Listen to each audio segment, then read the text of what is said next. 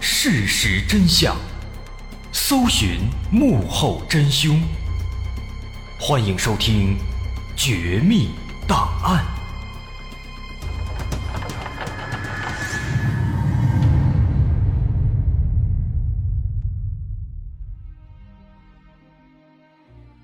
还原事实，探索真相。欢迎来到今天的《绝密档案》，我是大碗。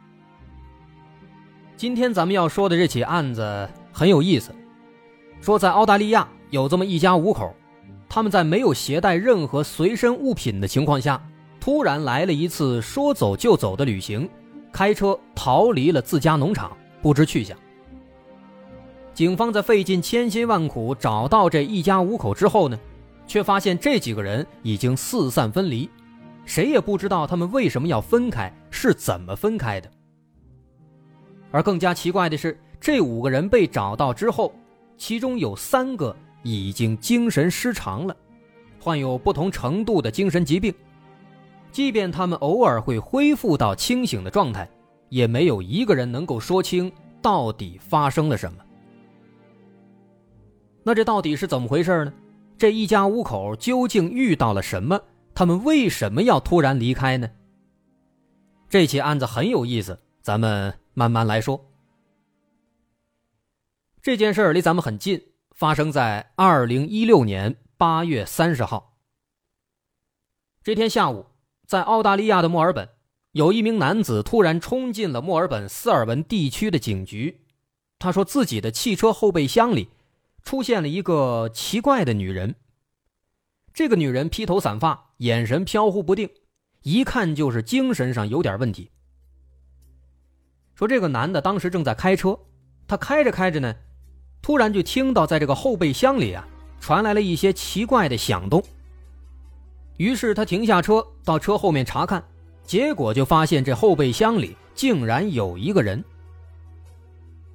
警方一听，跟着男子来到他的车前，果然发现有一个女人躲在车的后备箱里。看到这个场景，警方感觉这事儿肯定没那么简单。于是呢，就打算把这个女人先接到警局里。那么，通过不断的安抚，一段时间之后，这个女人总算是稍微平静了一些。但是，当警方问她到底是怎么回事发生了什么事儿的时候，这个女人却一句话都说不出来，她甚至连自己的名字叫什么都已经忘记了。此时的警方怎么也不会想到，隐藏在这名女子背后的。其实是一个天大的谜团。这个女人的名字叫做丽亚娜，当年二十九岁，住在墨尔本东部的斯尔文地区。我们要说的是啊，其实不仅仅是这个女人，他们一家五口人此时全都遇到了奇怪的事情。这一家五口，父亲叫做马克，五十一岁；母亲叫雅各布。五十三岁，丽亚娜是家里的大女儿，她还有一个弟弟和一个妹妹，分别是二十二岁的妹妹艾拉和二十五岁的弟弟米切尔。这家人在斯尔文的郊区经营着一大片红树林农场，因此成年之后的三个孩子全都留在了农场里干活，没有去找正式的工作。这个农场是马克和妻子雅各布。在二零零七年买下的，当时他们一眼就看中了这片地方，购买之后一心想着把农场给打造好。经过了九年的辛苦耕耘，靠着夫妻二人的聪明头脑和勤奋的劳动，农场的确被打造的有模有样，也赚了不少钱。他们还挨着农场建了一座豪宅。后来慢慢的做大了，还进行了各种投资，可以说家庭条件是非常不错了。那因为农场里的活比较多，所以这三个孩子才在成年之后留在农场干活，没有去找正式的工作。但即便如此，这一家五口也都一直保持着高强度的工作状态，甚至很多时候连续工作一周都没有时间去休息，可见他们有多努力了。要知道，澳大利亚是一个非常轻松和惬意的国家。大家基本上都是悠闲的工作，非常注重生活品质，极少有人会这么努力的工作还顾不上休息的。所以，这个邻居们对马克一家都是既佩服又好奇。不过，这马克一家人呢也并不吝啬，他们会慷慨的和邻居们交流经验，因此邻居们对这马克一家人印象都是非常好的。但就是这样的一个勤劳富有的家庭，却在二零一六年夏天。做出了一件让人百思不得其解的事情。二零一六年八月二十九号，马克一家人突然开始了一场说走就走的旅行，但这次旅行看起来确实是太过突然了。跟咱们平时出去玩不一样，咱们平时出门的话，不说别的，肯定会带上手机、带上钱包、带上身份证。但奇怪的是啊。马克一家五口，他们这次出行，身份证、护照、银行卡，甚至连手机都没带，就光带了一点现金就出发了。毫无疑问，这样的行为实在是让人难以理解。正常的旅行，这些物品肯定是都要带的，毕竟入住酒店啊，跟外界联系啊，身份证、手机这都是离不开的。况且他们这个目的地啊还特别远，在哪儿呢？在新南威尔士州。这个地方位于墨尔本所在的维多利亚州的北部，距离他们家还是非常远的。所以这就非常奇怪了。如果是去一个周边的地区简单玩一玩，那不带什么东西都可以理解。但是去这么远的地方，都跨州了，还什么都不带，这就有点说不过去了。最起码也带个手机呀。所以这样的行为给人的第一感觉，就好像是刻意的让人联系不上他们，或者是在紧急的躲避什么东西一样。那么他们到底为什么要这么做呢？他们的身上到底发生了什么呢？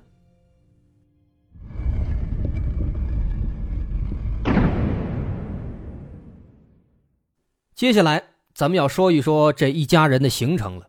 但提前需要说明，这起事件的确到处都充满了反常的气息，在整个行程当中，他们所做的每一件事情都非常的不合常理。所以，如果我们发现他们的某个行为很奇怪，那我们可以尝试去思考，他们为什么会做出这样的决定，在什么样的情况下才有可能会做出这样的事情。好，咱们来说说这一家五口的行程。说当时这一家五口，他们在确认了这个旅行的目的地之后，就开着自己家的这个银色标志小汽车，踏上了行程。那上车之后没多久，马克夫妇就发现他们的儿子米切尔把手机带上车了，也不知道是出于什么原因，马克夫妇一看非常生气，立马就把手机夺过来，从窗户扔了出去，然后继续开车。之后，经过一天一夜的驾驶，在八月三十号的早晨，他们到达了新南威尔士州的巴瑟斯特镇。但这个巴瑟斯特镇似乎并不是他们的终点。稍作休息之后，他们继续出发，向位于东南方的真诺兰岩洞前进。这个真诺兰岩洞应该就是他们的目的地了。这个地方呢，顾名思义是一个景点。但这次出发之后啊。开出去没多久，他们的儿子米切尔忽然下车了。下车之后，自己一个人走了。然后马克夫妇继续带着两个女儿往前开。就这样开到了三十号的下午，抵达真诺兰岩洞之前，马克夫妇的两个女儿艾拉和丽亚娜也下车了。这俩人下车之后呢，去偷了一辆别人的车。然后用这个偷来的车，开到了更加靠南一点的，一个叫做古尔本市，到了这个地方。但更加奇怪的是啊，在这个古尔本市的市区，艾拉和丽亚娜再度分开了。姐姐丽亚娜下了车，独自离开，而妹妹艾拉因为想念自己家农场的马，于是开着车回到了位于斯尔文的家中。所以说，这个妹妹呢，分开之后，自己开着这个偷来的车就回去了。这一路上，这个艾拉是全速前进，在当天深夜赶到了家里。但是回家之后，不知道出于什么原因，艾拉突然向警方报了失踪案，说自己的父母和哥哥姐姐都失踪了，出去旅行，然后一去不回。警方接到报案之后，立刻赶到了他们家里，但家里的这个情况却让警方摸不着头脑。怎么回事呢？警方发现啊，家里所有的门窗基本都是敞开的，院子里的小货车上的车钥匙也还留在车里，在屋子里的桌子上更是堆满了各种杂乱的文件，看起来就像是有人想从这些文件当中寻找什么东西一样。更让警方感到奇怪的是，除了儿子米切尔的手机之外，家里其他人的手机。包括银行卡和护照等等，全都整整齐齐的摆在桌上，这让警方更加难以理解了。这怎么看都不像是出去旅行的样子，难道说这其中另有隐情吗？于是警方就询问这个报警的艾拉，但没想到啊，一问三不知。他跟警方说自己也不知道到底发生了什么。只是突然被父母告知要去旅行，不让带手机，不让带这个银行卡、护照之类的，然后呢就开着车慢慢悠悠的一家人开始往这个北方开始开，说要去什么地方玩但是为什么这么做，父母没有跟他说。那这一下子，警方更加疑惑了。那其实从这个现场的情况来看呢，以及从这个艾拉的表述来看。就像前面咱们说的，马克一家人他们的这场突如其来的旅行，其实更像是一次逃亡，就好像是来不及收拾了，来不及拿东西了，就像是在躲避什么东西一样，马上就得走。那么，到底是什么原因导致了他们这种像逃亡似的突然的离开呢？而就在这个节骨眼上，在警方一头雾水的时候。艾拉的姐姐莉亚娜被那名男子从后备箱里发现了，但是莉亚娜神志不清，精神上显然出了问题，对警方的提问也全都无法正常回答，所以后来莉亚娜被送到医院进行治疗，这就是咱们在开头提到的剧情了。那么这个莉亚娜，她为什么会跑进人家这个后备箱里呢？原来啊。在二零一六年八月三十号的下午，艾拉和莉亚娜再度分开之后，这个艾拉是回家了，莉亚娜呢，她就偷偷的爬进了一辆汽车的后备箱里。所以后来这个男子在开车的时候才发现了这个莉亚娜的声音，才把她给送到了警局。那么紧接着，第二天，二零一六年八月三十一号的早晨。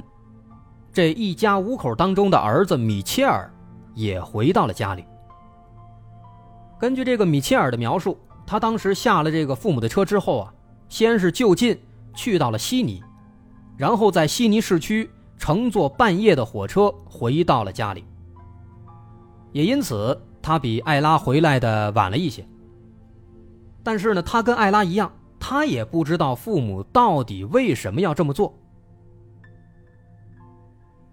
所以至此，毫无疑问，警方的当务之急还是要找到他们的父母。于是，在三十一号的下午，根据艾拉和这个米切尔提供的线索，警方赶到了真诺兰岩洞旅游景区。但是，警方在这个景区一直找到了深夜，都没有发现任何线索。后来实在没办法了，警方只能借助媒体发布寻人启事。那么至此，这一家五口的神秘的旅行也成功引起了媒体的关注。有了媒体关注，这件事儿也就有了一个不小的转折。